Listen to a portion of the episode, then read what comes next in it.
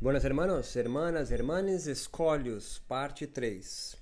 Todos devem certamente admitir que sem Deus nada pode existir nem ser concebido. Com efeito, todos reconhecem que Deus é a única causa de todas as coisas, tanto da sua existência quanto da sua essência.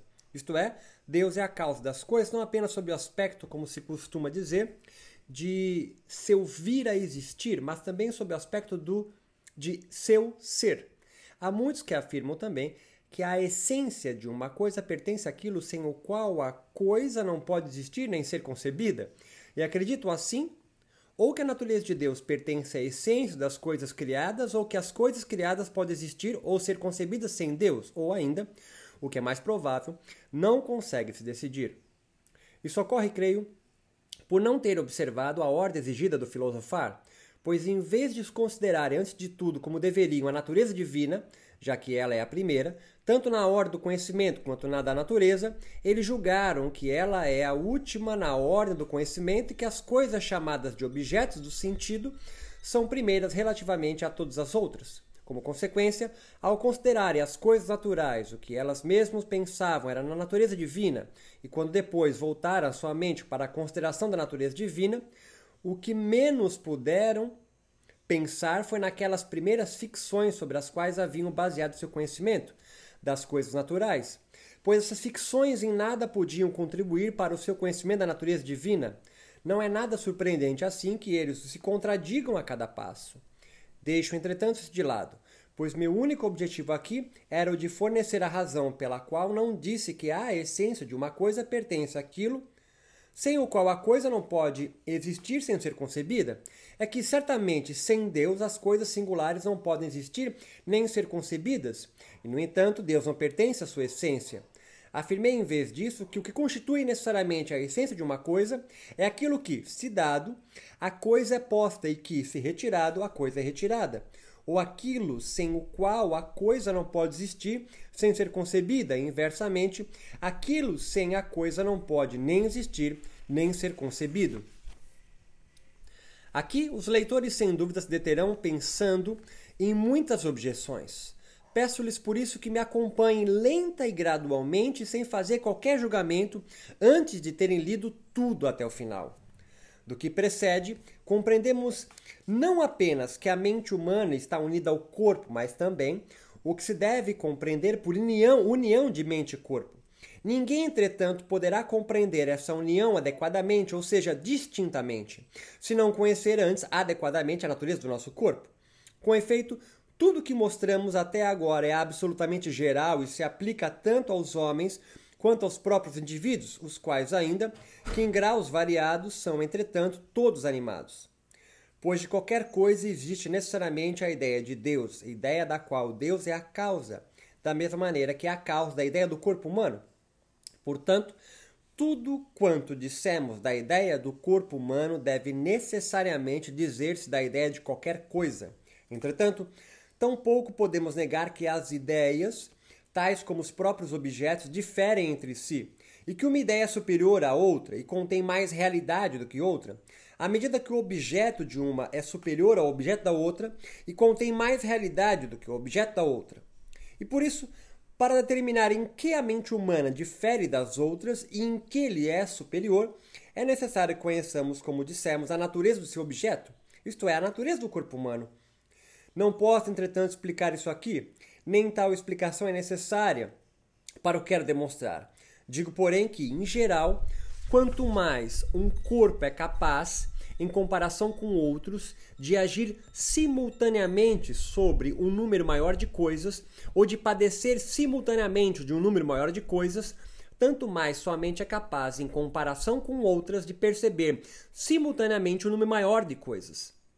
E quanto mais as ações que um corpo dependem apenas dele próprio, e quanto mais ações de um corpo dependem apenas dele próprio, e quanto menos outros corpos cooperam com ele no agir, tanto mais sua mente é capaz de compreender distintamente.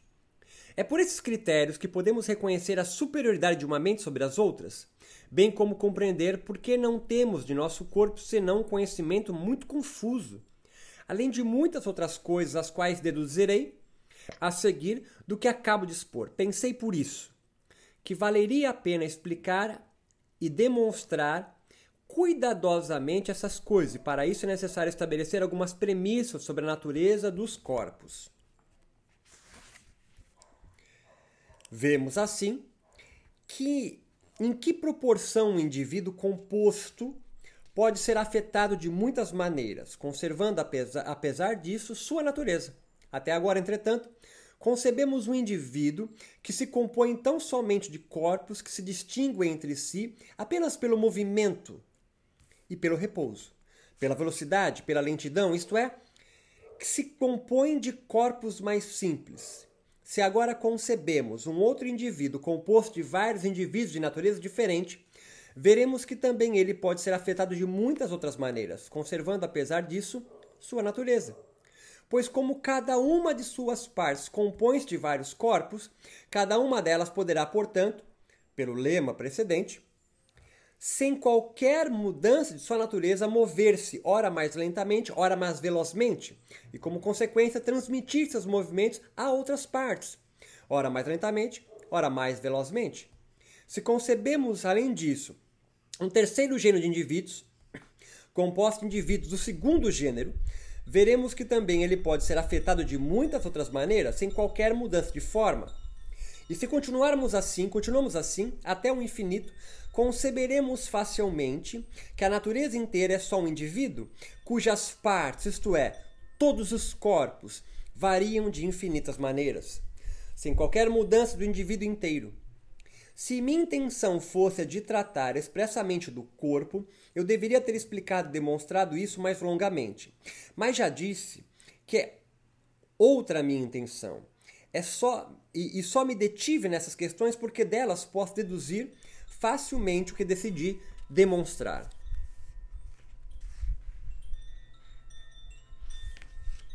Vemos assim que pode ocorrer que muitas vezes consideremos como presentes coisas que não existem. É possível que isso se deva a outras causas. Entretanto, para mim, é suficiente ter, ter mostrado uma única causa que me permita explicar por que isso ocorre. E é como se eu tivesse indicado sua verdadeira causa. Não creio, entretanto, ter me afastado muito da verdade, pois todos os postulados que adotei não contêm praticamente nada que não seja estabelecido pela experiência, da qual não nos é lícito duvidar, após termos demonstrado que o corpo humano existe tal como sentimos. Além disso, compreendemos claramente qual é a diferença entre, por exemplo, a ideia de Pedro, que constitui a essência da mente do próprio Pedro, e a ideia desse mesmo Pedro, que existe em outro homem, digamos Paulo. A primeira, com efeito, explica diretamente a essência do corpo de Pedro e não envolve a existência senão enquanto Pedro existe. A segunda, entretanto, indica mais o estado do corpo de Paulo do que a natureza de Pedro. E assim, enquanto durar o estado do corpo de Paulo, somente considerará Pedro como lhes estando presente, mesmo que Pedro já não exista. Daqui em diante, e para manter os termos habituais, chamaremos de imagens das coisas as afecções do corpo humano, cujas ideias nos representam os corpos exteriores como estando presentes, embora elas não restituam as figuras das coisas. E quando a mente considera os corpos dessa maneira, diremos que ela os imagina. Aqui, para começar a indicar o que é o erro, gostaria de que observassem que as imaginações da mente, consideradas em si mesmas, não contêm nenhum erro, ou seja, a mente não erra por imaginar, mas apenas enquanto é considerada como privada da ideia que exclui a existência das coisas que ela imagina como lhe estando presentes. Pois, se a mente, quando imagina coisas inexistentes como se lhe estivessem presentes, soubesse ao mesmo tempo que essas coisas realmente não existem, ela certamente atribuiria essa potência de imaginar não a um defeito de sua natureza, mas a uma virtude, sobretudo se essa faculdade de imaginar dependesse exclusivamente de sua natureza, isto é, se ela fosse livre.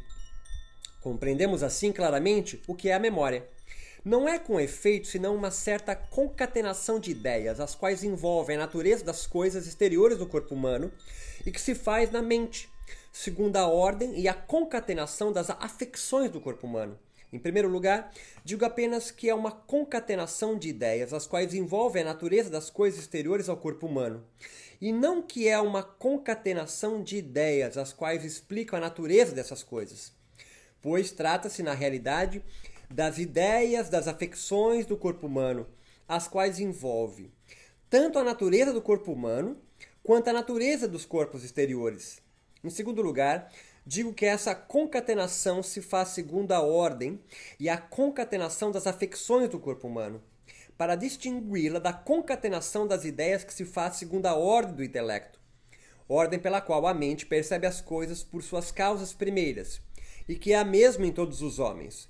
Compreendemos assim claramente porque a mente passa imediatamente do pensamento de uma coisa para o pensamento de uma outra, que não tem com a primeira qualquer semelhança. Por exemplo, um romano passará imediatamente do pensamento da palavra pomo, maçã, para o pensamento de uma fruta, a qual não tem qualquer semelhança com o som assim articulado, nem qualquer coisa de comum com ele, a não ser que o corpo desse homem foi muitas vezes afetado por essas duas coisas, isto é, esse homem ouviu muitas vezes a palavra pomum ao mesmo tempo que via essa fruta, a maçã. E assim, cada um passará de um pensamento ao outro, dependendo de como o hábito tiver ordenado em seu corpo as imagens das coisas.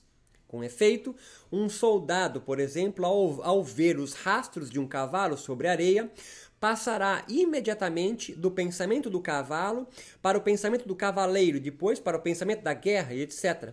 Já um agricultor passará do pensamento do cavalo para o pensamento do arado, do campo, etc. E assim cada um, dependendo de como se habituou a unir e a concatenar as imagens das coisas, passará de um certo pensamento a este ou aquele outro. Compreende-se muito claramente esta proposição pelo que foi dito. Mostramos ali, com efeito, que a ideia do corpo e o corpo, isto é, a mente e o corpo, são um único e mesmo indivíduo concebido, ora sobre o atributo do pensamento, ora sobre o da extensão do corpo propriamente dito material. É por isso que as ideias da mente e a própria mente são uma só e a mesma coisa, concebida neste caso sob um só e mesmo atributo, a saber, o do pensamento. Afirmo que o existir da ideia da mente, o existir da própria mente, segue-se ambos em Deus, da mesma potência do pensar e com a mesma necessidade. Pois na realidade, a ideia da mente, isto é, a ideia da ideia, não é senão a forma da ideia, enquanto esta última é considerada como um modo de pensar, sem relação com o objeto. Com efeito, quando alguém sabe algo, sabe por isso mesmo que o sabe, e sabe ao mesmo tempo que sabe o que sabe, e assim até o infinito. Mas trataremos disso mais adiante. Afirma expressamente que a mente não tem de si própria, nem de seu corpo, nem dos corpos exteriores um conhecimento adequado, mas apenas um conhecimento confuso, sempre que percebe as coisas segundo a ordem comum da natureza, isto é, sempre que está exteriormente determinada pelo encontro fortuito das coisas, a considerar isto ou aquilo, e não quando está interiormente determinada por considerar muitas coisas ao mesmo tempo, a compreender suas concordâncias, diferenças e oposições, sempre com efeito que está, de maneira ou outra, interiormente arranjada, a mente considera as coisas clara e distintamente, como demonstrarei adiante.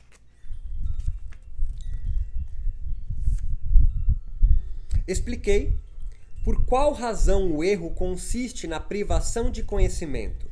Mas para explicar melhor essa questão, darei um exemplo. Os homens enganam-se ao se julgarem livres, julgamento a que chegam apenas porque estão conscientes de suas ações, mas ignoram as causas pelas quais são determinados. É, pois, por ignorarem a causa de suas ações que os homens têm essa ideia de liberdade. Com efeito, ao dizerem que as ações humanas dependem da vontade, estão apenas pronunciando palavras sobre as quais não têm a mínima ideia.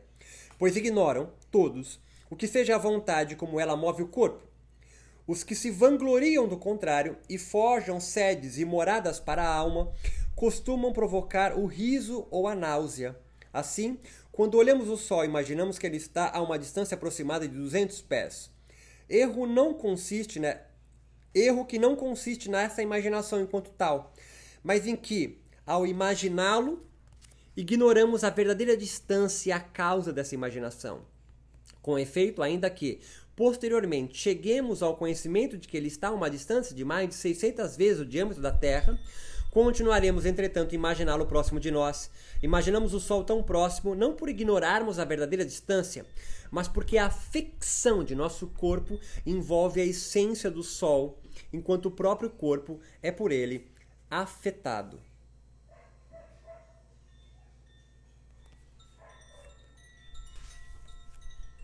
Expliquei assim a causa das noções ditas comuns e que constituem os fundamentos de nossa capacidade de raciocínio. Mas certos axiomas ou noções têm outras causas que deveriam, segundo as circunstâncias, ser explicadas por esse, novo, esse nosso método. Seria possível, assim, estabelecer quais noções são mais úteis que as outras e quais não têm quase nenhuma utilidade. E também quais são as noções comuns e quais são as claras e distintas apenas para os que não sofrem de preconceitos. E quais, enfim, estão mal fundadas. Seria possível também estabelecer que, onde surgem as noções chamadas segundas, e consequentemente os axiomas que nelas se fundem, assim como outras coisas que sobre essas questões tenho às vezes submetido à reflexão. Mas como elas dediquei um tratado, e também para não ser cansativo e demasiadamente meticuloso, decidi aqui deixá-las de lado. Entretanto, para nada omitir daquilo que é necessário saber, falarei brevemente sobre as causas que estão na origem dos termos ditos transcendentais, tais como ente, coisa, algo. Esses termos surgem porque o corpo humano, por ser limitado, é capaz de formar em si próprio, distinto e simultaneamente, apenas um número preciso de imagens. Expliquei o que é imagem em outro momento. Se esse número é ultrapassado, tais imagens começam a se confundir. E se é largamente ultrapassado, todas as imagens se confundirão inteiramente entre si. Sendo assim, é evidente que a mente humana poderá imaginar distinta e simultaneamente tantos corpos quanto são as imagens que podem ser simultaneamente formadas no seu próprio corpo. Ora, no momento em que as imagens se confundem inteiramente no corpo, a mente imaginará todos os corpos também confusamente e sem qualquer distinção, agrupando-os, como se de um único atributo se tratasse, a saber, o atributo do ente, coisa, etc. Pode-se chegar à mesma conclusão por sabermos que as imagens nem sempre são igualmente vívidas assim como por causas análogas, que não é preciso explicar aqui, pois, para nosso propósito, basta considerar apenas uma delas. Com efeito, todas as causas vêm a dar no mesmo, que se termos que esses termos designam ideias extremamente confusas, pois enfim, de causas semelhantes que se originaram as noções ditas universais, tais como o homem, cavalo, cão, etc. Ou seja, por se formarem simultaneamente no corpo humano. Ao mesmo tempo, tantas imagens, por exemplo, de homens, que elas superam a capacidade de imaginar. Não inteiramente, é verdade, mas o suficiente, entretanto, para que a mente não possa imaginar as pequenas diferenças entre as coisas singulares, como, por exemplo, a cor, o tamanho, etc., de cada um. Nem o seu número exato, mas apenas aquele algo em que todos, enquanto o corpo, é por eles afetado estão em concordância, pois foi algo por esse foi por pois foi por esse algo que o corpo, por intermédio de cada indivíduo, foi mais vezes afetado. E é este algo, ou seja, aquilo que todos estão em concordância, que a mente exprime pelo nome de homem, e pelo qual ela designa uma infinidade de coisas singulares. Pois a mente não pode, como dissemos, imaginar o número exato de coisas singulares, Deve-se, entretanto, observar que essas noções não são formadas por todos da mesma maneira. Elas variam em cada um, em razão da coisa pela qual o corpo foi mais vezes afetado e qual a mente imagina ou lembra mais facilmente. Por exemplo, os que frequentemente consideram como admiração, com admiração a estatura dos homens compreenderão, pelo nome de homem, um animal de estatura ereta, os que estão acostumados a considerar um outro aspecto formarão do, dos homens outra imagem comum. Por exemplo, o que, que é um animal que ri, que é bípede e sem penas, que é um animal racional. E assim cada um, de acordo com a disposição de seu corpo, formará imagens universais das outras coisas. Não é, pois, surpreendente que dentre os filósofos pretenderam explicar as coisas naturais exclusivamente pelas imagens dessas coisas, tenham surgido tantas controvérsias. De tudo que foi anteriormente dito, conclui-se claramente que percebemos muitas coisas e formamos noções universais. 1. Um, a partir de coisas singulares que os sentidos representam mutilada, confusamente e sem a ordem própria do intelecto. Por isso, passei a chamar essas percepções do conhecimento originado da experiência errática. 2. A partir de signos, por exemplo, por ter ouvido ou lido certas palavras, nós nos recordamos das coisas e delas formamos ideias semelhantes àquelas por meio das quais imaginamos as coisas. Vou me referir posteriormente a esses dois modos de considerar as coisas, como conhecimento de primeiro gênero, opinião ou imaginação. 3. Por termos finalmente noções comuns e ideias adequadas às propriedades das coisas, a este modo me referirei como razão e conhecimento de segundo gênero. Além desses dois gêneros de conhecimento, existe um ainda um terceiro, como mostrarei a seguir, que chamaremos de ciência intuitiva. Este gênero de conhecimento parte da ideia adequada da essência formal de certos atributos de Deus para chegar ao conhecimento adequado da essência das coisas. Explicarei tudo isso com o exemplo de uma única coisa. Sejam dados três números com base nos quais quer-se obter um quarto que esteja para o terceiro, como o segundo está para o primeiro. Os comerciantes não hesitam para isso em multiplicar o segundo pelo terceiro e dividir o produto pelo primeiro. Ou porque não esqueceram ainda o que ouviram seu professor afirmá-lo sem qualquer demonstração, ou porque experimentaram-no, frequentemente com números mais simples, ou ainda por causa da demonstração da proposição 19 do livro 7 dos elementos de Euclides. Isto é, por causa da propriedade comum dos números proporcionais. Ora, no caso de, dos números mais simples, nada disso é necessário. Por exemplo, dados os números 1, 2, 3, não há quem não veja que o quarto número da proporção é 6 e muito mais claramente do que pelas razões anteriores, porque ao perceber de um só golpe de vista a proporção evidente que existe entre o número e o segundo, concluímos imediatamente qual será o quarto.